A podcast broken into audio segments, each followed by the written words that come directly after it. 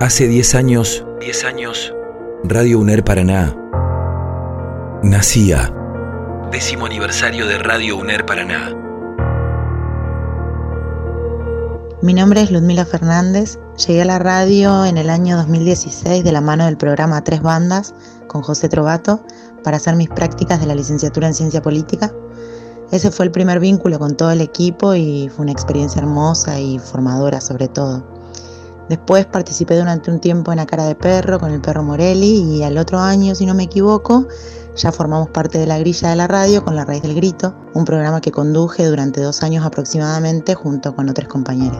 Para que las lombrices de huecos portesanos, las vacas de embajada, los viejos paquidermos, de fínteres crinudos, se sacien de adulterios, de hastíos, de diamantes, de caviar, de remedio. Me parece fundamental la existencia de las radios universitarias por la apertura que tienen a la participación de toda la comunidad y porque esas puertas abiertas terminan convirtiéndose en caminos de aprendizaje.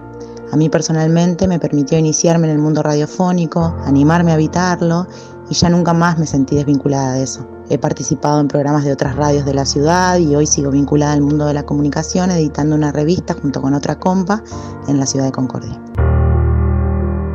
4 de agosto, décimo aniversario de Radio UNER Paraná. Hace 10 años. 10 años. Tu lugar se escucha.